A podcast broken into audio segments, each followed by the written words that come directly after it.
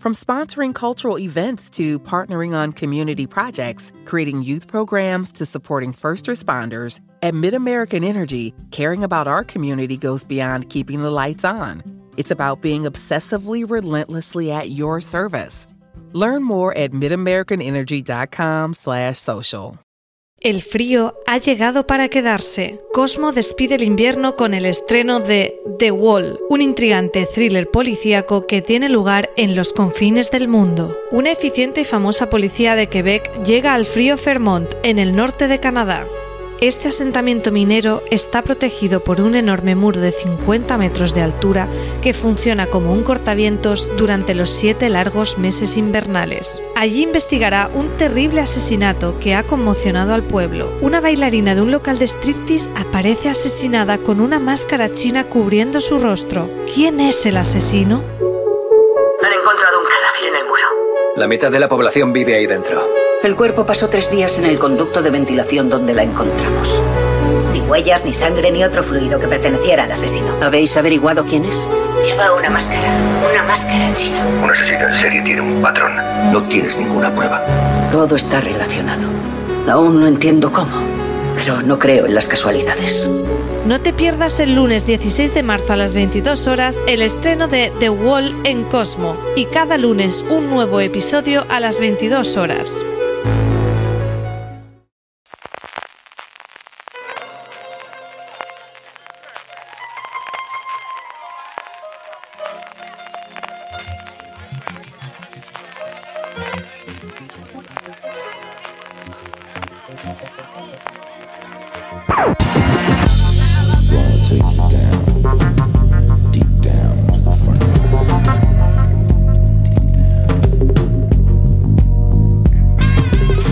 Bienvenidos a FDS Review, el programa de fuera de series donde cada semana analizamos, comentamos y debatimos sobre nuestras series favoritas y muy a fondo. Y en esta ocasión nos vamos hasta la Más profunda, que diría nuestro Papa Clemente, a una pedanía de Utrera llamada el Palmar de Troya, donde, como se suele decir, antes todo era campo y ahora una secta de lo más creepy. Para hablar de esta serie El Palmar de Troya está conmigo Francis Arrabal. Hola Álvaro, ¿cómo estás? Estoy muy bien. Y nuestra otra experta en susurros, María Santoja. Hola, aquí decidida a abrazar mi lado más creepy, que últimamente estamos a tope, pero es que estos temas me flipan. Sí, ha sido una, una, serie documental que hemos visto semana a semana. Yo, de hecho, me ponía la alarma todos los jueves porque no estoy acostumbrado ya a, ver cosas lineal, lineal. Lineal que En hacía lineal, tiempo, sí, ¿eh? sí. Porque de hecho las cosas que he visto siempre en Movistar pues las he visto en, en el bajo demanda y aquí era eh, eso, ponerme cero y, y religiosamente, nunca mejor dicho, a ver el Palmar de Troya. ¿Vosotros conocíais la historia, Francis? Pues yo, como buen andaluz, sí que conocía esto del Palmar de Troya y bueno, me sonaba un poco así de cultura popular, familia, amigos, padres, que sale alguna vez del tema, como mira aquello que, que loco, ¿no? Aquello que está en Sevilla, en un pueblo de Sevilla, de, esta gente que, que se erigió mmm, co- co- con este mm, punto así religioso, cristiano, pero que se separa del, del Vaticano y, y del catolicismo y tal, pero tampoco había profundizado demasiado en ello. Sí que alguna vez, bueno, pues de esto de que te lo comente algún amigo o, salga la conversación y luego entrar en Google y bichear un poco, sí que conocía el templo, esa catedral que, se construye visualmente y sí que conocía, conocía la zona, conocía un poco esta historia del, del Papa, bueno, de Clemente y de lo de Manuel Alonso, pero muy veladamente, lo de la aparición mariana de las niñas, pero eso, una cosa muy velada, tampoco nunca me había obsesionado el tema ni había investigado más allá de ese punto de, de primera curiosidad. María, tú era un tema que conocía y sobre todo una vez que has empezado a ver la serie, ¿te has leído todos los artículos que hay en internet sobre el Palmar de Troya? Yo no lo conocía, eh, lo descubrí a raíz de, escucharlo en fuera de series, de que nos llegara el material de prensa y dije, bueno, es que esto es lo mío, el tema sectas. Además, últimamente lo hemos visto en tanto en documental con Wild Wild Country, que es una referencia muy directa del Palmar de Troya, y también en ficción. Tuvimos Waco, una miniserie también recientemente, y bueno, a mí es una temática que me fascina. Y fue a raíz de la serie y de esta típica frase que nos pasa mucho con las series documentales o con los documentales en película también, de cómo esto ha pasado y yo no me había enterado. Totalmente. Yo, en mi caso, eh, un poco como decís vosotros, conocía ciertas cosas así a rasgos generales y normalmente siempre cuando llega una serie, ya sea documental o de ficción basada en un hecho histórico que no conozco demasiado, prefiero no leer para dejarme llevar por el viaje y aquí no me pude contener, me leí todo, todo internet entero porque me parece maravilloso. Sí. En líneas generales, ¿qué os parece a vosotros el Palmar de Troya como serie documental? ¿O ha parecido satisfactoria? ¿No os ha dejado cosas, Francis? Pues yo voy a ser bastante contundente en mi respuesta porque me parece una de las mejores series españolas que hemos visto de, por el momento, una de las mejores series que hemos visto eh, de manera general. Es verdad que es muy pronto, porque esto de estar ya a principio de marzo hablando de las mejores series del, año suena. Atrevido, sí, exactamente, suena atrevido, pero mm, creo que sin ninguna duda, al menos en mi lista ¿eh? y en mi opinión, va a estar entre las mejores series eh, de, la primavera, de esta primera parte del, del año, todas estas listas que hacemos antes de verano, y muy probablemente esté dentro de la lista de las mejores del año cuando lo vayamos a finalizar este 2020. Desde luego, de las cosas más destacadas, una serie documental muy interesante, muy bien elaborada. Ahora entraremos a hablar de ella en profundidad, pero desde luego, una sorpresa, una muy grata sorpresa, porque mm, ha sido una auténtica revelación. María, ¿tú te unes al entusiasmo de Francia? Sí, yo pensé que ya he confesado que soy público cautivo de, de todas estas temáticas creo que muchas veces con los documentales eh, sucede que eh, la historia mm, es muy interesante, pero a veces no la forma en el que eso se traslada al audiovisual no está al nivel. Y yo creo que en el Palmar de Troya obviamente tenemos una historia absolutamente fascinante, pero después la serie consigue tanto en tono, que es difícil porque juega con ese punto de surrealismo que te lleva a la carcajada, pero a la vez es un drama, conseguir ese tono es complicado y después a nivel formal también me parece que está muy bien hecha, con lo que lo tiene todo. No solo el uyuyuy de, de la historia que te cuentas, sino que a nivel de serie me parece que les ha quedado bastante redonda. Siempre se le puede sacar alguna peguita de, bueno, me hubiera faltado tirar un poquito más por aquí, por allá, que yo creo que lo veremos luego, pero en general me parece que es una muy, muy buena serie y además son solo cuatro episodios, que es que se ven nada. La hemos visto semana a semana, pero yo creo que si la hubiéramos tenido completa, eh, la hubiera visto de una sentada directamente. Pues yo por mi parte suscribo todo lo que ha dicho María. Me parece que, en esa, ese equilibrio que hace esa balanza entre el Uyuyu y el Dramón, que luego hablaremos en concreto de qué Dramón es la parte sin spoiler o, qué cosas locas nos han gustado más. Me parece que, está muy bien medido eso y, entonces me parece que la serie... Pero sí que eh, la, pega que le sacaría es precisamente lo que tú también has dicho, que faltan airo, hilos por tirar, que, en cierto momento yo he tenido la sensación de quiero saber más de esto mm. o me, hace falta que, que entren más en materia en esto. Entonces, eso ha sido quizás la pega que le saco, pero dicho esto, creo que el producto más relevante que ha tenido Cero hasta la fecha.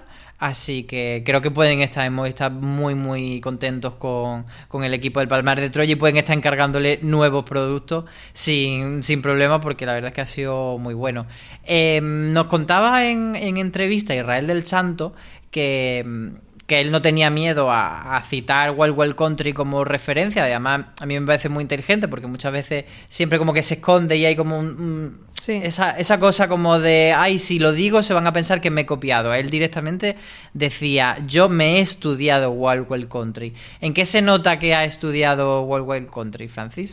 Pues Creo que por un lado sabe combinar eh, eh, esos dos elementos que son muy difícil combinables de por un lado esa parte más eh, loca, mm, chanante, disparatada, que es muy jugosa para el espectador, ese, ese, punto de oye, oye, oye, y de esto que está pasando, y de, y de qué locura, y que cómo se pueden hacer estas cosas tan disparatadas. Y de cliffhangers. Y por otro lado, que eso no tape eh, o no ser benevolente o, no pasar por encima por esos actos criminales, mm, delictivos, esos atropellos de, contra la humanidad, ¿no? Que, cometen e, ese punto de, barbarie. A mí sí que me gusta en el Palmar de Troya con respecto a Wild Country, de que creo que aquí sí que te dejan más claro el punto secta, o sí que son más eh, contundentes con el término de secta, de llamarlos como tal. En Wild Country creo que este punto sí que le llega a faltar en cierta medida o que no se quieren pringar o mojar tanto con esto. Aquí sí que es muy contundente desde el primer momento y sí que te lo dejan eh, claro. Aquí también tiene el punto de diferencia con World Country. World Country y sus creadores lo comentaban en el momento, tenía un valor añadido muy importante y es que eh, los de bueno los seguidores de, de, Osho, los Ragnisis, sí que documentaron todo en vídeo y tenían una fuente, una videoteca enorme que sirvió para ilustrar esta serie documental. Aquí en el Palmar de Troya no lo tienen tanto y tiran mucho más de la recreación. De hecho, en World War Country solo había dos recreaciones y las dos eran en animación y aportaban nada, un detallito eh, visual más que otra cosa. Aquí sí que han tirado mucho de esas recreaciones hechas con actores porque lo único que, tenían prácticamente eran, por otro lado, las entrevistas. Sí que tienen un poquito de grabaciones fílmicas, pero casi con, con cuentagotas. Yo creo eso, que, que sí que está a la altura de, de, la ambición de World Country de ser un buen retrato de todo lo que hay que de todo lo que hay que detrás. Sí que coincido con vosotros que le falta algún detallito, toda la parte, por ejemplo, eh, económica o internacional. Luego, luego los ahora, ahora, lo volveremos. A mí me falta, eh, pero es que son solo cuatro episodios. Eh, pero bueno, sí, mm, creo que sí que podemos decir que es el World Country español, que era simplemente entre comillas lo que le pedíamos a nada. Sí, era, era un nivel que le pusimos muy alto y desde luego han estado nos han ofrecido lo que buscábamos. Eh, hablaba Francis del recurso de las recreaciones y yo creo que esto siempre puede ser un poco controvertido. Yo sí que he leído en redes sociales gente como que no le gusta demasiado. Yo creo que porque tenemos todavía la percepción de esos programas tipo Cuarto Milenio, tipo, pues eso, crímenes eh, más chapucerillos que hacen esas recreaciones un poco más cutre como que tenemos esa herencia de como espectadores de asociarlo con eso, pero yo creo que están muy bien llevadas las recreaciones aquí. No sé cuál es tu opinión, María. Yo estoy contigo. Yo, eh, bueno, comentaba Francis esa diferencia de que al no tener tanto material de grabaciones reales, que lo tienen, que tienen algunas, pero no tantas porque obviamente las sectas sí tienen algo que son muy cerradas y es verdad que los Ragnisi tenían esta vocación de documentarlo todo que no lo tenemos en los palmarianos. Entonces tienen que tirar de las recreaciones, pero yo creo que están hechas con muchísima calidad. Podría ser una película perfectamente, incluso a los actores que escogen para eh, representar a algunas de las personas que vemos entrevistadas o, que no aparecen entrevistadas porque ya no están, como el Papa Clemente y demás, eh, incluso tienen un parecido físico, el tratamiento de, la luz, de la fotografía en esas recreaciones, a mí me mete mucho en la historia, creo que, que le dan mucha riqueza y que, bueno, que, hacen que sea más disfrutable, ¿no? Que si solo fuera entrevistas y entrevistas y ya está, que sería más un reportaje y poco más, sino que te va ilustrando todo lo que ves de una manera muy elegante, podría decir, y a mí sí me gustó. Sí, te sitúa la serie casi en un punto intermedio entre serie documental y serie de ficción. Y, estoy de acuerdo con lo que dices, que cuando, por ejemplo, ve al Papa Ginés de la ficción y ve al Papa Ginés de la entrevista, es automático que encajan las dos piezas y no te hace falta que te lo expliquen. Sí, de hecho no lo verbalizan, o sea, te lo ponen y tú enseguida reconoces que podría ser, es que podría ser esa persona con 10 años menos o 15 años menos perfectamente sin que te digan quién es. Y no solo pasa con el Papa Ginés, pasa con otros personajes que salen por ahí y casi se convierte en un juego de adivinar en la recreación quién es cada uno. Incluso eso con Clemente, con Manuel Alonso. Si visteis Conquistadores Adventum, que es la serie documental que hace antes mm. del Santo, antes del Palmar de Troya, ya combinaba, eh, formalmente era similar a lo que vemos en el Palmar de Troya, y esas dos partes creo que las saben encajar muy bien, que, que funcionan. Yo estoy de acuerdo con María. Lejos de que me saque o que quede ese punto cuarto milenio, al revés, me mete más en la historia porque sí que te va llevando un poco de la mano, ¿no? Y te, te va enlazando unas escenas con otras y pierde ese punto que sea puramente documental de entrevistas que por mucho juego de cámaras o por mucha riqueza audiovisual que le intentes dar a grabaciones de entrevistas, pues no dejan de ser planos de señores y señoras que están hablando y dando su testimonio. Pues os iba a preguntar si merecía la pena antes de que pasamos al tramo sin el tramo con spoiler, pero es que yo creo que no hace falta, que todos hemos quedado bastante contentos en las líneas generales de este Palmar de Troya. Así que si os parece, escuchamos la canción de la intro y pasamos ya a desmenuzarlo a tope. This holiday, whether you're making a Baker's Simple Truth turkey for 40 or a Murray's Baked Brie for 2, Baker's has fast, fresh delivery and free pickup, so you can make holiday meals that bring you all together to create memories that last. Baker's, fresh for everyone. Free pickup on orders of $35 or more. Restrictions may apply. Choose from a great selection of digital coupons and use them up to five times in one transaction. Check our app for details. Bakers, fresh for everyone. Si estás buscando un buen podcast de análisis y debate en tu idioma, te invito a que escuches Pulso y Péndulo. Yo soy Carlos Curbelo. Y yo soy Fabiola Galindo. Todos los jueves analizamos temas de actualidad en Estados Unidos y Latinoamérica. Fabi y yo no siempre estamos de acuerdo, pero sí tenemos un objetivo común. Queremos servir como antídoto contra las noticias falsas y la polarización. Pulso y Péndulo. Busca nuestros episodios en Apple Podcast, Spotify o en tu aplicación favorita.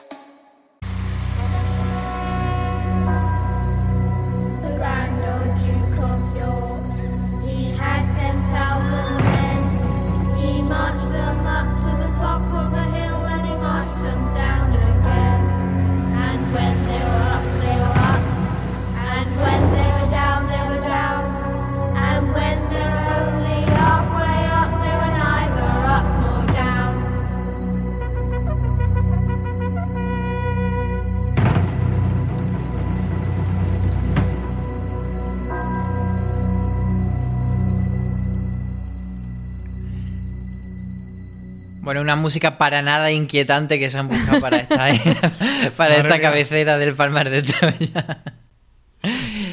Eh, bueno, ya eh, quiero recalcar para quien nos esté escuchando que ya vamos a entrar a hablar con spoilers del Palmar de Troya, así que quien no haya visto la serie, que se vaya al servicio bajo demanda de Movistar, se la vea y vuelva a este punto del podcast.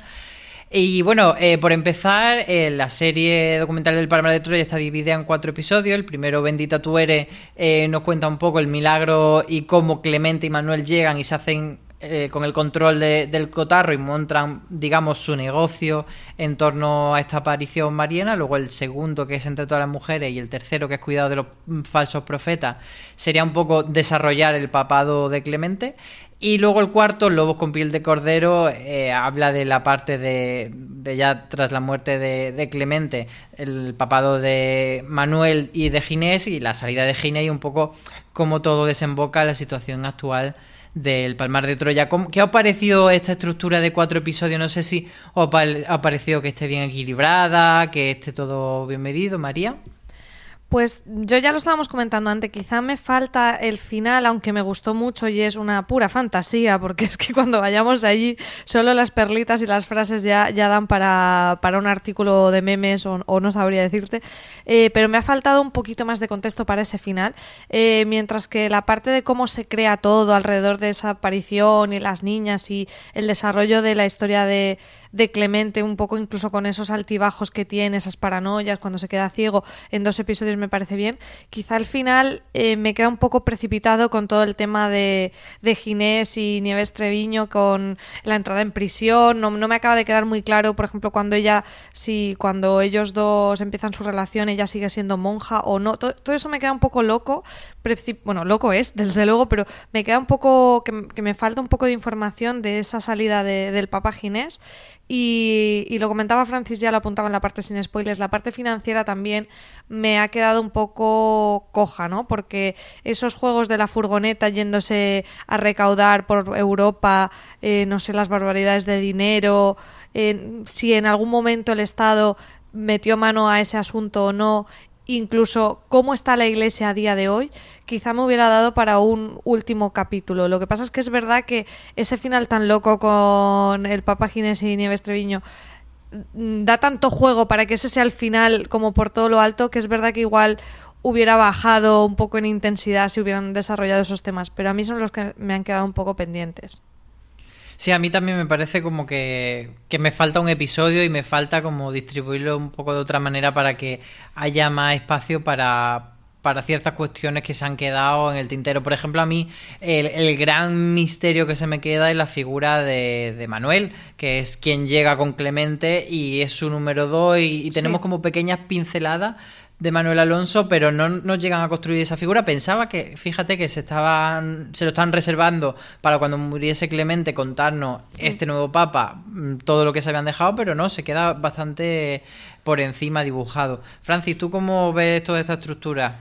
Yo estoy plenamente de acuerdo con vosotros. Y quizás también eso, eh, hecho en falta un episodio más, que también por otro lado, buen síntoma es, ¿eh? que, que, querramos seguir viendo y queramos más materiales que lo que hemos visto, lo hemos disfrutado y nos ha gustado. Coincido contigo, Álvaro, en que la parte de Manuel Alonso y la del último Papa, la del, la del Papa que está actualmente, la de Pedro III, entre comillas. Lo puedes ver en el eh, Instagram de los palmarianos. Eso sí. Que ya te lo la cuenta de Instagram, como, como material transmedia del Palmar de Troya, está la cuenta de Instagram que, que la comenté en el último episodio. Y me ha faltado un quinto más allá de, esas dos partes, me ha faltado un quinto episodio de El Tinglao, que además yo el quinto episodio le hubiera puesto El Tinglao, que es em, realmente todo lo que sustenta esto, ¿no? La trama que hay de fondo de toda esta iglesia palmariana, que es algo que si bien es verdad que durante los cuatro episodios que tiene te lo van desgranando y te lo van introduciendo en el último episodio con ya con, con, el, con el padre Sergio, bueno, pues te cuentan toda la parte que luego contratemos, ¿eh? del guacamayo y del X6 y de la espada con diamantes que para él tiene un valor sentimental, como para todo el mundo que tenga un sable con una funda de, de diamantes de que tenemos la parte también del, del, Papa Sergio, como decía María, antes de que, de que llegue un momento que dice que, bueno, que en un fin de semana mm, haciendo misas podían recaudar 40, 50, 60 mil euros, que tienes el punto de las donaciones, que ya lo vemos con, con Clemente y con Manuel Alonso al principio, de cuando compran pues todo e, e, ese cortijo donde montar la iglesia. Evidentemente, cómo se construye cómo se financia esa gran iglesia o esa basílica que montan, toda esta parte de verdad del tinglao y yo creo que tanto en, en la parte de, mm, de, Manuel Alonso como en la parte del, del Papa actual de Joseph Ordemat como, como la del tinglao creo que es un punto, habría que preguntárselo a Israel del Santo, de que quizás les haya faltado documentación o testimonios de cómo funcionaba esto realmente, ¿no? Es algo que yo sí que esperaba que, a, Sergio María le, le sacaran más, ya que tienen el testimonio porque los primeros episodios me da la sensación de que está muy dispuesto a hablar. En el último vemos como él mm, rema mucho para lo suyo, tira mucho para lo suyo. Sí, hombre, él habla cuando es del Papa Clemente. claro, lo larga todo. pero luego cuando le toca a él, claro, es mucho más cauto, ¿no? Entonces, en la parte que se me queda un poquito más coja, entiendo que eh, Israel del Santo nos diría de, oye, pues investigalo, averígualo tú y luego ahí me lo cuentas, que yo he encantado de, de meterlo en el documental. Entiendo que es la parte que ha sido más difícil que más que, mm, que no tuviesen testimonio, como no sé si es por guardarse la espalda, por no meterse en hacer acusaciones como mucho más directas. Por ejemplo, a mí en la parte de los abusos sexuales, eh, me parece que, se dan pinceladas, pero no se llega a indagar. Y a mí me pedía el cuerpo meternos de barro hasta la ceja y, y quizás sea por eso, por, por no tener prueba fehaciente o por hmm. no tener algo que respalde un testimonio que podría ser a lo mejor objeto de una denuncia por parte de la Iglesia Palmariana. Me da un poco que puede ir por ahí, porque es desde luego una de las cosas que a mí se me ha quedado como más así en, hmm. el tintero. ¿Qué es lo que me ha sorprendido de la historia? No sé si quería hablar de esa, por ejemplo, de esa llegada de de la visión y los videntes y cómo llega todo el mundo y cómo eh, la Voltio, porque llamémosla ya así, la Voltio y Manuel Alonso consiguen hacerse los jefazos de todo, María. A mí es que esta parte me parece tan interesante, ¿no? Esa necesidad del ser humano de sentirse especial, porque allí, bueno, es que aquí tenemos dos puntos. E, e, esa parte de la credulidad, de además que había un puñado bueno de evidentes, que allí todo el mundo era videntes, todos tenían éxtasis, e, esas ganas de, no sé, bueno, porque yo para empezar ya lo digo, siento si ofendo a alguien, pero de esto no me creo nada de nada de nada, entonces yo lo que veo es gente con unas necesidades de sentirse especial tremendas, tanto los videntes como los creyentes elegidos que es verdad que igualmente tienes testimonios como bastante sorprendentes de yo estuve allí, yo lo vi y ves como gente muy sensata y, esa, esa parte a mí me, fascinó mucho del inicio. Y cómo de repente llegan estos dos bastante gañanes, pero al, final con una inteligencia para hacerse con, con, todo ello son los últimos en llegar y acaban viendo negocio allí.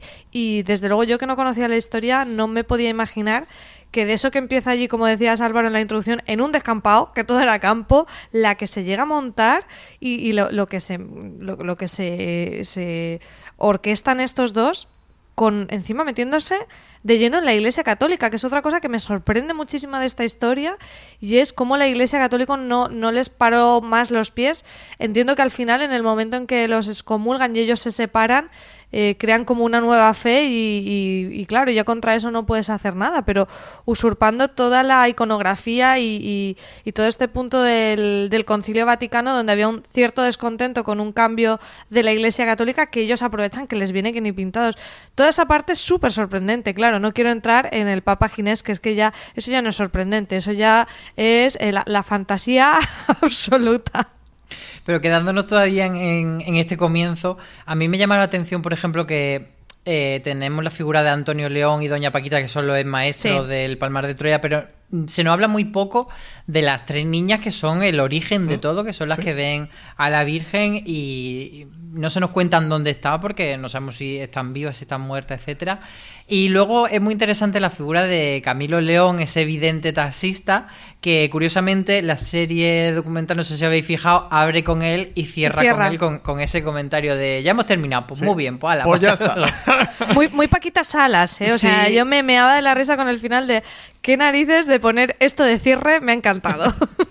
y es el, que protagoniza ese cliffhanger del primer episodio, Francis, de de os va a pasar algo malo y, pasa. Y catapum. Sí, yo eh, viendo el Palmar de Troya sentí una fascinación, pero antropológica. Es casi eso, como si te pones a leer el libro este de Yuval Noah Harari, el de, el de Sapiens, ¿no? De un poco de voy a entender mi, especie, voy a intentar comprenderla y voy a utilizar este relato como aproximación a, parte de lo que yo soy antropológicamente. Y aquí por el, por el punto que comentas de, de las niñas de esta aparición no estoy seguro si es Manuel Molina el periodista o Luis Santamaría, el teólogo eh, católico, el que comenta lo de todas las visiones nacen o empiezan con. o las apariciones empiezan con unas niñas y tal, y habla en ese momento de Fátima y de Lourdes, que más o menos son por la, por la época, o creo que son unos años, unas décadas antes, y de cómo comenta cómo rápidamente estas niñas son apartadas y llegan los adultos y empiezan a tener estas visiones, empiezan a tener trances, empiezan a tener estos éxtasis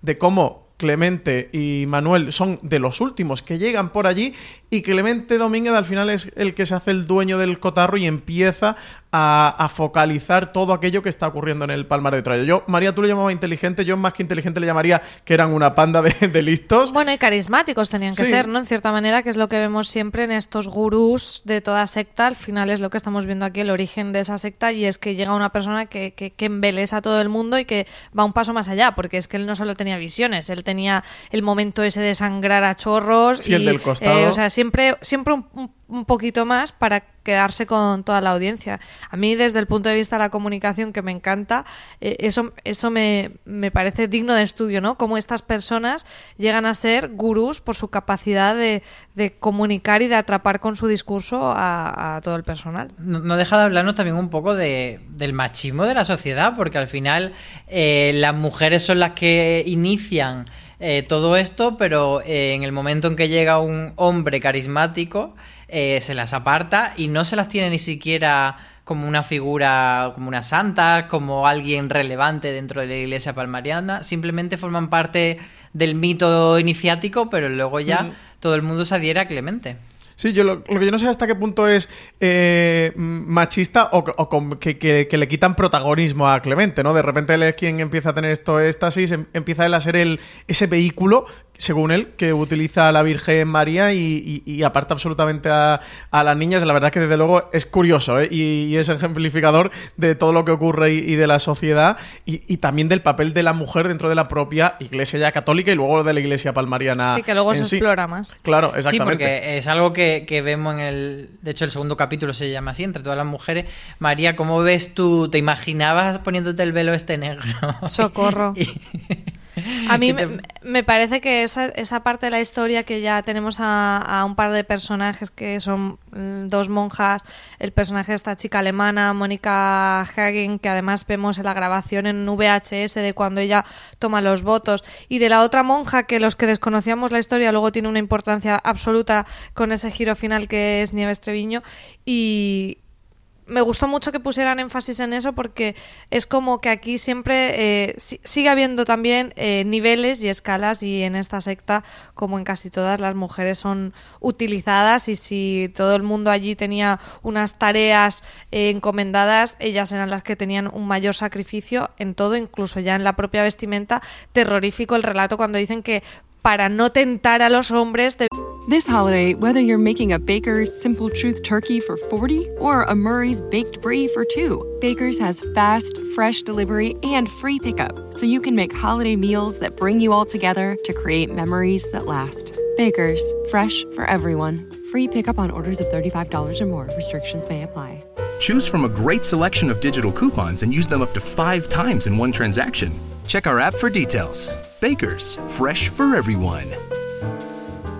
Si estás buscando un buen podcast de análisis y debate en tu idioma, te invito a que escuches Pulso y Péndulo. Yo soy Carlos Curbelo. Y yo soy Fabiola Galindo. Todos los jueves analizamos temas de actualidad en Estados Unidos y Latinoamérica. Fabi y yo no siempre estamos de acuerdo, pero sí tenemos un objetivo común. Queremos servir como antídoto contra las noticias falsas y la polarización. Pulso y Péndulo. Busca nuestros episodios en Apple Podcast, Spotify o en tu aplicación favorita veían no ducharse, ir cubiertas con este velo y, por ejemplo, el, el, relato de Mónica, bueno, no sé pronunciarlo muy bien, lo siento a la gente que habla alemán, Hagen, eh, es terrible en ese sentido, es, es, escalofriante. Y luego es verdad que el personaje de Nieves Treviño le da un punto un poco ya de, de ese equilibrio de humor que decíamos cuando es el habla. folk total. Claro, cuando habla de, de, de esos codazos que se iban dando para despertarse unas a otras en esa técnica al fin y al cabo para que la gente perdiera absolutamente su, su voluntad de tenerlos constantemente sin hacer haciendo cosas sin dormir sin poder hablar entre ellos. Y, y aunque eso pasaba en general en el Palmar de bueno y, suponemos que pasa no con, con esa anulación de voluntades en el caso de las mujeres ya era absoluto. Yo creo que ahí es donde el Palmar como obra audiovisual eh, hila muy fino. En esto que dices de lo terrible que es la posición de las mujeres, pero cómo te cuentan lo de los codazos totalmente desde el humor, con una musiquita divertida y con ese testimonio gracioso. Y recreaciones de los codazos sí, con monjas eso. durmiéndose. que es, que está, cómico. está, muy bien montada también esta serie esa parte Yo creo está una gran del montaje. Sí, sí, sí, esa parte está genial unido porque al final lo que, lo que busca el Palmar de Troya como serie es ir desengrasando, ¿eh? te, te mete en terreno muy duro y muy pantanoso, pero luego te lleva a la locura de una forma muy graciosa. Eh, hablando de locura, Francis, mmm, ¿te dan ganas de, de, cogerte el ave, irte a Sevilla a tomarte unos vinos y ponerte ciego de jamón? Pues mira, me dan ganas de eso, pero por Dios, no con esta panda, ¿eh?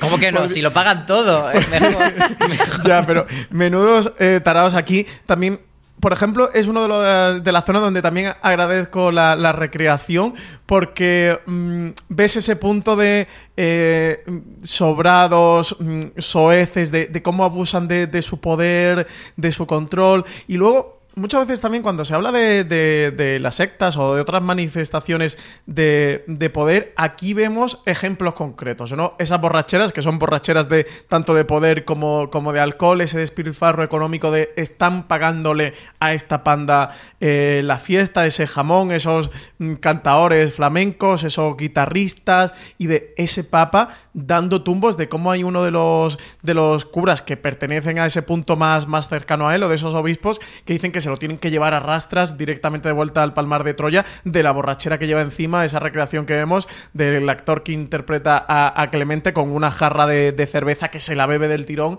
mientras está contando uno de esos fieles o exfieles de, de cómo hacía estos actos, ¿no? De cómo le está metiendo mano a las camareras o pegándole cachetazos es el, eso, las ramificaciones, y aquí creo que lo hace muy bien de, lo polarizado que son todas estas realidades, de lo complejas que son y de todas las manifestaciones que, tienen, que son múltiples, porque aquí, eh, oye, no se quedan cortos de delitos ya puestos, pues mira, mejor una ristra.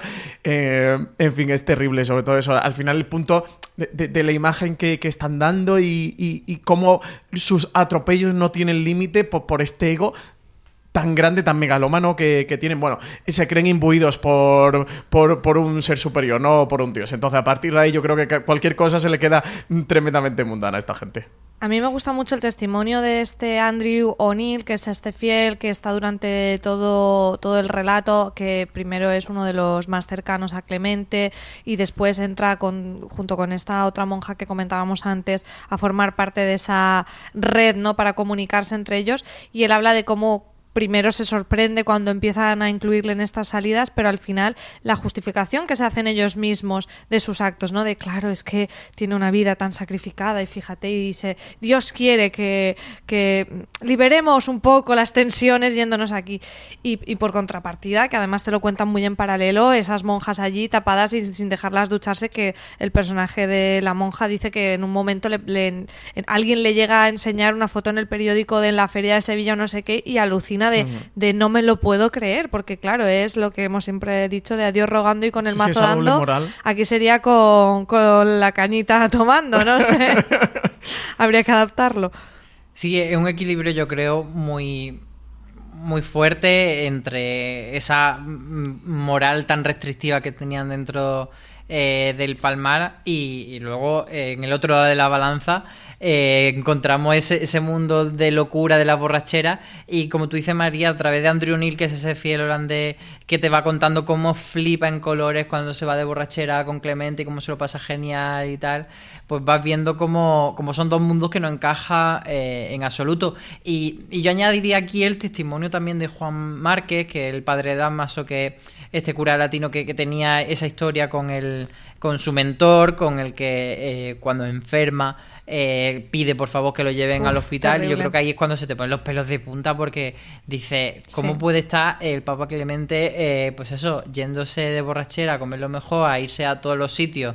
Eh, en avión, en no sé qué, no sé cuánto, con todos los lujos y que luego llegue el momento en que una persona se está muriendo y no seas capaz de darle ni siquiera unos cuidados paliativos o una asistencia médica básica. Es que hay varias negligencias de ese tipo, porque ya nos cuentan también cuando ya se harta y dice que el menú tiene que ser para todos igual y fallecen varias personas mayores por eso. Se insinúa también de monjas que tuvieron problemas de salud por los velos. Tenemos este caso tan terrible que cuenta el padre Damaso y luego ya tirando al final con el testimonio para mí de los más mm, aterradores que es el de John Sheehan que cuenta el tema del, del bueno de la cuando perdió su hermana el bebé que no la dejan ir a un hospital católico. Es que hay como decía Francis delito tras delito y, y son terribles y como una persona puede eso pegarse la juerga padre con una impunidad absoluta y después saber que estás destrozando tantísimas vidas. De hecho eh, el testimonio de John Sheehan y el de Simon Sheehan que es la persona que luego acaba siendo su pareja pero que los dos son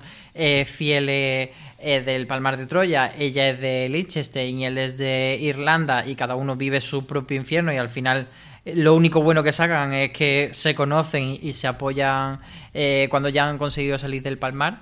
Eh, desde luego, mmm, lo más grave y, a través de ellos nos cuentan eh, cómo, la gente que nació en el Palmar vivió una experiencia totalmente distinta que la que se fue sumando, por ejemplo, como Mónica o como Andrew. Mm y cómo es eh, el infierno que viven todavía la gente que está dentro, que son testimonios que también se, se pueden un poco unir también a, al de Franco Noam, por ejemplo, que es el, el hacker este que, que, está un poco en contra, o el de Xavier Peral, que es el fiel que sale y cuenta sí. toda esa historia de cómo...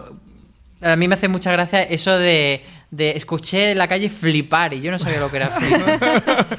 sí, sí, de, sí. de esta parte como más dramática, ¿con qué te quedas tú, Francis?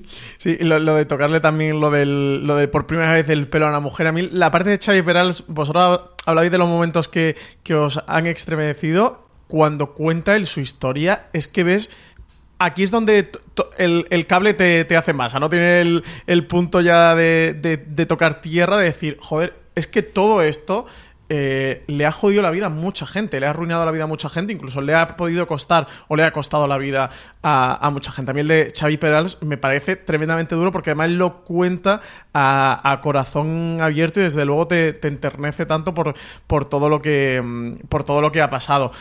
Eh, a mí una de las cosas que, estáis comentando que, también me llega a gustar mucho el Palmar de Troya es cómo conecta eh, constantemente. Te está contando un pasado, te está contando las historias que, que ellos ya han pasado, que, que yo, afortunadamente, muchos de ellos ya no, ya no están dentro de, de, esta secta, que, ya salieron hace años o incluso hace décadas, pero todo te lo va conectando con el presente y con lo, con lo que está ocurriendo o con, con, lo que puede seguir ocurriendo o con lo que saben fehacientemente que, que está ocurriendo. Y desde ese punto de vista creo que también toma valor porque cuando lo ves como espectador no es algo que ya ha pasado. Por ejemplo, Huevo el Country sí que tiene ese punto de eh, afortunadamente esto ya no, ya no está pasando. Aquello se acabó, Osho murió y aquello se acabó. Bueno, puedes ir a la FNAC y ver la estantería de libros de Osho, pero bueno, sí. Pero bueno, la, secta como tal, el, rancho en Antílope, pues ya, ya no lo tienen montado, ¿no? Esto sí sigue estando montado eh, allí en el, en el Palmar de Troya.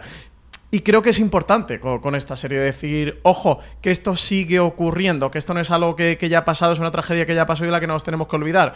Y creo que sí que tiene una importancia social de decir, mm, autoridades, mm, vigilen lo que allí está pasando, porque están haciendo la, vista gorda, no se están metiendo con todos los delitos que, aquí ocurren. ¿eh? Veremos si aunque sea eh, Hacienda, que, es la que es más sensible para los delitos que, la Fiscalía, al menos por blanqueamiento de capitales, consigue meter mano allí. Que eso, que parece que, son más sensibles a los delitos que, incluso la propia Fiscalía. ¿no? Entonces, este punto creo que, sí es importante, eso, en cuanto a responsabilidad social del Palmar de Troya. Y bueno, aunque ya hemos repasado eh, muchos de los nombres protagonistas a través de los hitos y los temas principales del Palmar de Troya, sí que me gustaría que me dijeseis cada uno quiénes han sido los personajes que más os han gustado, bien porque hayáis empatizado mucho con ellos, bien porque han sido los que más locos han dejado. María. Jo, es que yo creo que eso es un tema clave que ya hemos ido apuntando y que tiene el Palmar de Troya y es que tiene un trabajo documental impresionante, tiene muchísimos, muchísimos personajes, lo cual podría hacer que se desdibujaran, pero al final, como comentabas Álvaro, cada uno tiene esa historia que va conectando emocionalmente y que también te hace entender mucho más por qué esto ha pasado, ¿no? Porque si no sería todo abstracto y dirías, no me lo puedo creer y ya está. Aquí entiendes por qué estas personas, por ejemplo, la, gente que estaba dentro de la secta, a qué renunciaba, renunciaba toda su vida, renunciaba a su familia y, eso hace que, sea... Mm, muy impactante y con mucha verdad. Y además sabemos por porque en la redacción habéis entrevistado a los creadores que han dejado muchos testimonios fuera y yo creo que el valor que tienen todos los que nos ponen es que precisamente todos son muy carismáticos, todos tienen una gran capacidad de, expresión y de comunicar y por eso cuesta mucho quedarse con alguno, pero yo quizá mm, por, por, su cinismo maravilloso que iba como dando eh, golpes de realidad me quedo con Manuel Molina, ese periodista del diario de Sevilla que, va, que ha ido relatando toda la historia del Palmar con el Papa Clemente y de esas borracheras. Mm, creo que da unos toques de humor muy buenos. Sé que vais a decir a Nieves en algún momento, entonces yo me quedo también con el testimonio de la monja que comentaba con Mónica, con esa grabación cuando ella va a ver a su madre al hospital y sin, sin que su madre sepa que es ella, porque si no, no le hablaría, consigue estar un tiempo con ella, me puso los pelos de punta y también el final con John Sihan, que bueno, que ya confieso que lloré con todo su relato porque transmitía una persona rota, o sea, transmitía tanto ese hombre que, con su mirada que me, que me fascinó. Pero digo que me han gustado todos, o sea, creo que el trabajo que han hecho aquí de, de, casting, entre comillas, si se podría llamar así, es espectacular. Sí, tiene unos grandes testimonios que, que, que, te dan a tener unos grandes, al final unos grandes personajes para esta serie documental. Yo tengo que confesar que también, como María, soy muy, muy fan de Manuel Molina, sobre todo en el primer episodio me lo pasé tremendamente bien con él, porque, porque utiliza mucho el cinismo para retratar todo lo que aquí está ocurriendo y va a base zasca. Magnus Lundberg, el teólogo de la Universidad de Uppsala, me parece fantástico de lo bien que explica eh, y lo claro también y lo contundente que es con todo lo que aquí está ocurriendo en el Palmar de Troya. Tengo que decir que, siento una cierta fascinación curiosa con el personaje, el del cura francés, el de Louis Moulin, es que, eso eh, es... que es un peregrino que, y que llega hasta el Palmar de Troya y que ahora sigue, parece que está fuera del Palmar, pero no lo termino de tener claro. Pero él sigue con su fe. Yo creo que se tiene una película documental para él solo. Sí, ¿eh? sí, de verdad que, que, siento una fascinación absoluta, pero como curiosidad de qué es lo que pasa por la, por la mente de, de este hombre. Y lo comentaba antes, me enternece mucho el testimonio de Xavi Perals. Eh, a ti te pasó con, con John Sheehan, María, que, es verdad que es de los más duros. Yo con Xavi Perals, como fue el primero que me pegó esa esa hostia, ¿no? Esa, mm, ese guantazo de, realidad de todo lo que aquí está ocurriendo, se, me ha quedado muy marcado. Fíjate que de Xavier Peras, eh, un poco al hilo de lo que comentábamos antes de cosas que no hubiesen gustado más que rascar, Ahí me parece que había un poco más de historia, tanto de él como de Mónica, de contar cómo haces tu vida después de salir del palmar. Se dan como Sí, porque sale con una mano delante, una mano detrás, y es como cómo lo has hecho, ¿no? Claro, eh, eh, o sea, logísticamente es como Sí. si, si no tiene el apoyo de tu familia fuera, ¿cómo has conseguido eh, sin nada eh, rehacer tu vida? Y luego eh, contaba muy bien a través de lo que comentábamos de, de lo de tocarle el pelo a una mujer, lo de flipar, son como dos pinceladas que te hacen entender muy bien eh, la situación, pero sí que me hubiese gustado profundizar un poquito más ah, por ahí. Y, y bueno, de This holiday, whether you're making a Baker's Simple Truth turkey for 40 or a Murray's baked brie for 2, Baker's has fast, fresh delivery and free pickup, so you can make holiday meals that bring you all together to create memories that last. Baker's, fresh for everyone. Free pickup on orders of $35 or more. Restrictions may apply. Choose from a great selection of digital coupons and use them up to five times in one transaction. Check our app for details. Bakers, fresh for everyone. Decía María que, que- que son bastantes personajes, pero eh, no son muchos tampoco. Son como una veintena de personajes. Yo creo que es una cifra bastante buena para no perderte en 200 Mm. testimonios, que al final lo, lo acote.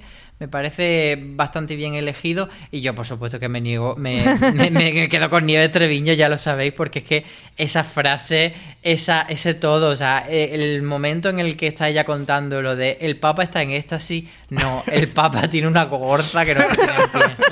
es muy divertida ella hablando. Es que yo creo que ya ahí entramos en la parte más sálvame de mm, es que esto ya me lo como con patatas fritas porque Nieves, pero el Papa Ginés también tiene unas frases.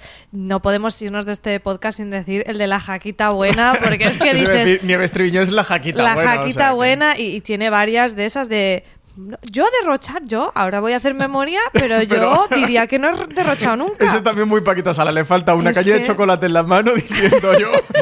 Lo del G3, pues un, un coche para un papa, es que ¿cómo lo iba a tener? Un coche bueno, pues papá. Me- me de hecho, llevé- mira, os voy a proponer un juego. Voy a, decir, va, así tipo el 1, 2, 3. Yo os digo guacamayo y me tenéis que decir otra locura de cada uno y diciendo una locura de. 11 de este- caballos. Sable con diamantes. Uf, es que esa es muy buena. Eh, el, el equipo este de investigadores, de, de monjas y curas que están así eh, Ostras. investigando todo. Que, que es, Que con nombres en clave, ¿eh? Sí, sí, sí, sí, sí. Y, y, bueno, y no hemos hablado del grupo este paramilitar que se montan de guardia del Papa como la Guardia Suiza, que también lo conecta con Wild Country, que en Wild Country se monta o sea también una especie de policía. Esta es también otra de las cosas locas que aparecen por aquí, que además dice como son unos hermanos familiares alemanes que de repente vienen al palmar para montarle como una Guardia Sí, Suiza. es que cada una de estas tendría una película aparte, que ahí también dicen en plan, mujeres en la guardia del Papa, podría ser eso. Claro. Hasta ahí podríamos llegar. sí. Es que es So- más- Solo faltaría, creo que Bueno, dice. y aquí tengo que mencionar a Alberto Rey, que hablé con él por WhatsApp de esta maravilla, que decía que el Papa Ginés era todo un ejemplo del manspreading porque está ahí abierto de patas toda la entrevista, que da gusto de verlo, ¿eh? Pero bueno, es el mayor por de lo sus menos ¿eh? confiesa el gatillazo que me parece muy loable por bueno, su parte. bueno, bueno. Es que ese momento de montaje en paralelo, del, del momento gatillazo, yo decía, es que Bueno. no, no me puedo creer que esté viendo Y en el programa, nos estamos poniendo un poco salvaje, pero en el programa cuando confiesa lo del gatillazo dice, hombre, yo es que llevaba, no sé, dice 20, 30 años sin tal, y dice, y le dice Nieves en el programa en directo, que no recuerdo qué programa era, y dice, hombre, te, te masturbabas, te tocabas, no sé qué, y el otro, no, no, y ella, sí, sí que me lo confesaste, que me lo dijiste.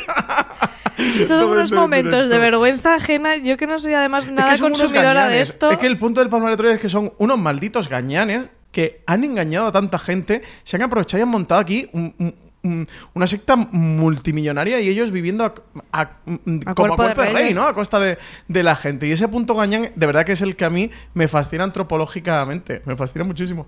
Y yo como concepto también me quedo con morirse ciego de jamón. O sea...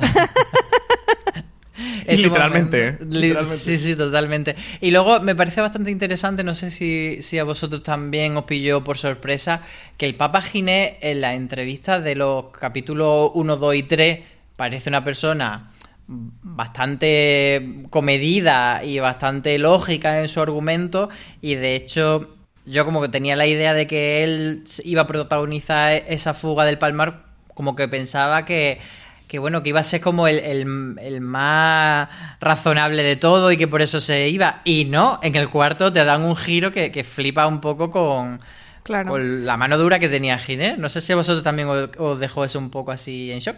Yo es que me spoileé que este iba a ser papa como en el tercero. Pero me gustaría, sin saberlo, me gustaría volver a, a, mm, a, revisarlo, ¿no? Porque en los primeros episodios yo era, bueno, este es un señor que se ha salido de la secta, porque además habla de una manera en plan, fatal, habla fatal de Clemente, de los abusos, él es el que dice, no, no, yo, cuando él sale, las entrevistas que le hacen en televisiones, yo, el palmar se le ha llamado de muchas maneras, pero yo uso la palabra secta. Y el tío ahí con sus narices está diciendo todo eso como si fuera una víctima cuando es uno que es de los que ha montado el cotarro. Entonces, si tú no conoces esa historia, te explota mucho la cabeza porque es un personaje, como sucede con el de Nieves, que empieza como monja y te cuentan una historia y no te puedes para nada imaginar que acabarán eh, teniendo el peso que tienen en esa historia. Entonces me parece que está muy bien jugado porque, bueno, pues te ponen padre Ginés, igual que te han puesto al padre Damaso y a otros, igual que te han puesto a la monja Nieves y te han puesto a la monja Mónica, y de repente se convierten en esto y dices, es que estos son los más viva la Virgen de todo, pues que cuando se quedan sin dinero se vuelven allí para robar. Que pues son máscaras de payasos. Ya es el es que, de verdad, yo es que esto no, no sé. De, ah, bueno, bueno, hemos hablado de. Bueno, me llegué unos 20, 20 mil euros, un poco más. Minucias. Dinero de bolsillo. Y, minucias. Y Nieve diciendo, éramos Mortadelo y Filemón. Es que me encanta.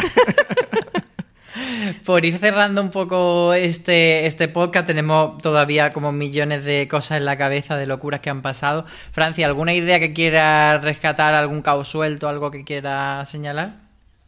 Mm, no, yo me quedaría e, con, ese punto, ¿no? De entiendo que quien ha llegado aquí a, este punto del podcast es porque, porque ya ha visto la serie, o sea que no hay que recomendársela, pero sí que animaría a todo el mundo que prediquen esta fe del Palmar de Troya, no la fe palmariana, sino de la serie documental, de, que llegue a más gente, porque creo que es un hecho relevante de la reciente historia española y que es un documental que merece muchísimo mm, la pena ver, como hemos desgranado aquí, y que me alegra desde el punto de vista de ver este tipo de productos también dentro de la producción original. En un momento que la producción original española está creciendo tanto en número de producciones como de calidad, que este tipo de serie documental, este tipo de true crime lleguen también a nuestro país y se empiecen a hacer y cuenten historias locales, cuenten historias que han ocurrido en nuestro, en nuestro país, me parece muy positivo y que ojalá que veamos más producciones de este tipo. María, ¿alguna idea que añadir? Supongo que tú también la recomiendas. La recomiendo muchísimo y yo lo que me gustaría añadir es que creo que es una serie que es muy completa en cuanto a que sí, te diviertes mucho y bueno, guacamayos aparte, eh, creo que lo que tiene el gran valor es que te te hace entender a esas personas que han caído en eso, ¿no? Porque siempre cuando hablamos de sectas es muy fácil pensar de esta gente está fatal y cómo ha caído en eso y te, te hace entender muy bien cómo las sectas usan sus recursos para aprovecharse de gente que está a lo mejor en un momento vulnerable, cómo van aislándote de tu estructura. Y, creo que en ese sentido los relatos de las personas que han pasado por ello y explicando lo difícil que les cuesta salir porque renunciar a absolutamente todo su mundo son muy importantes, así como los dos teólogos que aparecen, el personaje de Magnus Lundberg, que ya lo hemos comentado, pero también el de Luis Santamaría, que al final te hacen un poco como de ese profesor que te explica, bueno, todo esto que estás viendo es un patrón que siguen todas las sectas y siempre tenemos el líder carismático, siempre tenemos una cultura de prohibición cada vez más estricta, siempre tenemos un aislarte de la sociedad. Entonces, me gusta mucho cómo ellos al final te van haciendo ese análisis de esto no pasa porque sí, esto es una, una cosa que está estudiada para, para, el mal y el abuso de estas personas que están locas de poder, porque al final hay un relato también con la chica de Liechtenstein que, es muy significativo de eso de Ginés cuando obliga a un padre a que, a que su hijo beba cerveza por el puro placer de ver que esa persona está sumisa a él y va a hacerlo.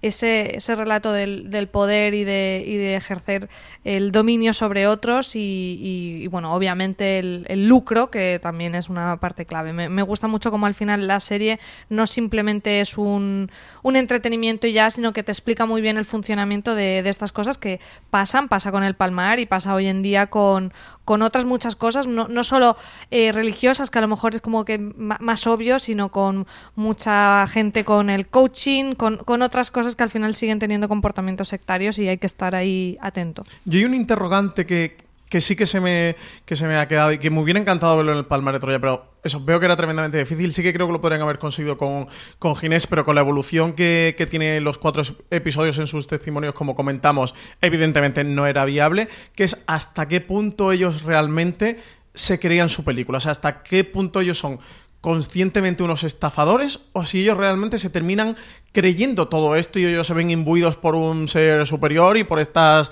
apariciones, etcétera, etcétera. Ginés creo que queda muy claro de que, de, que es plenamente consciente de que eran una panda de estafadores, pero mm, ¿hasta qué punto sí o no? O, sea, hemos visto el lado de la víctima. Que, la parte de la fe sí que se la creen, aunque luego son unos estafadores. Como que una cosa no quita la otra desde el punto de hmm. vista de Ginés. Sí, y luego Clemente hay un punto en el que se acaba creyendo su propia historia, ¿no? Porque ese momento de eh, él dice que la Virgen va a venir y le va a curar la ceguera cuando no tiene ni ojos, es un poco como, mm, ¿para qué te metes en este tinglao, amigo mío? O sea, te vas a poner tú mismo en evidencia y yo creo que eso es ya el punto de, eso, de, de... Sí, porque además lo podría haber jugado muy a favor suyo, de decir, mm, pues la Virgen me ha dejado ciego porque es una prueba, porque bla, bla, bla, y lo juega como tú dices eh, diciendo que va a venir la Virgen y evidentemente no viene. Spoiler no. el final te sorprenderá. Sí, fue el primer clickbait de la historia, ¿eh? Toda la, gente allí esperando. Me va a devolver la vista. Y allí se quedaron esperando, sí.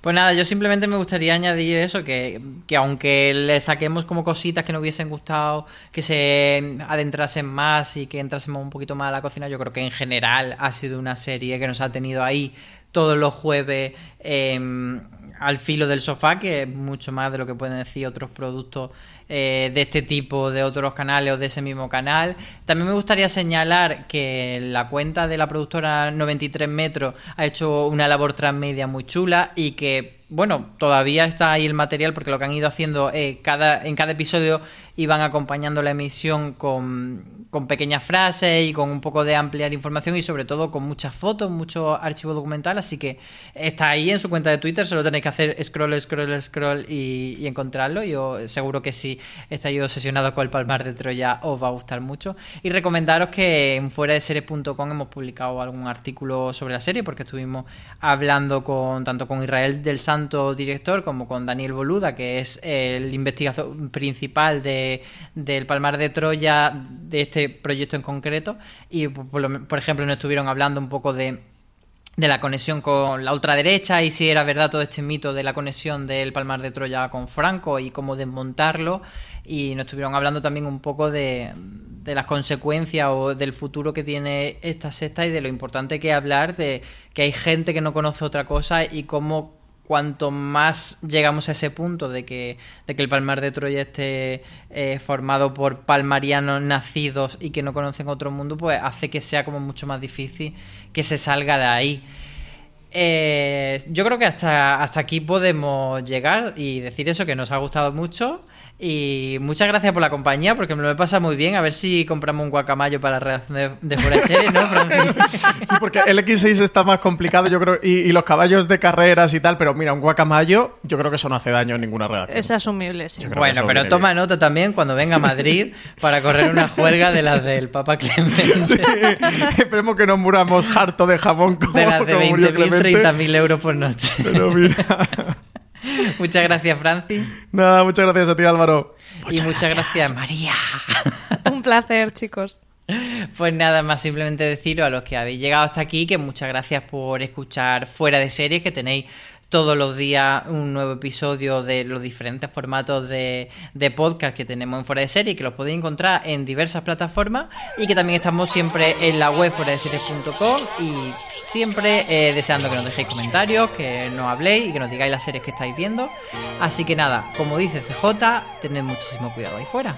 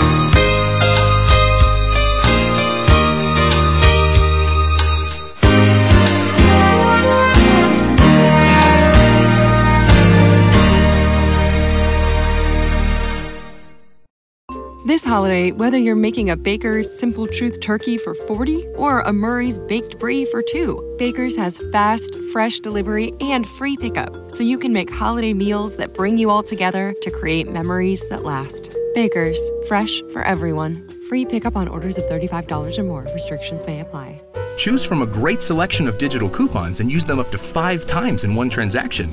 Check our app for details. Baker's, fresh for everyone.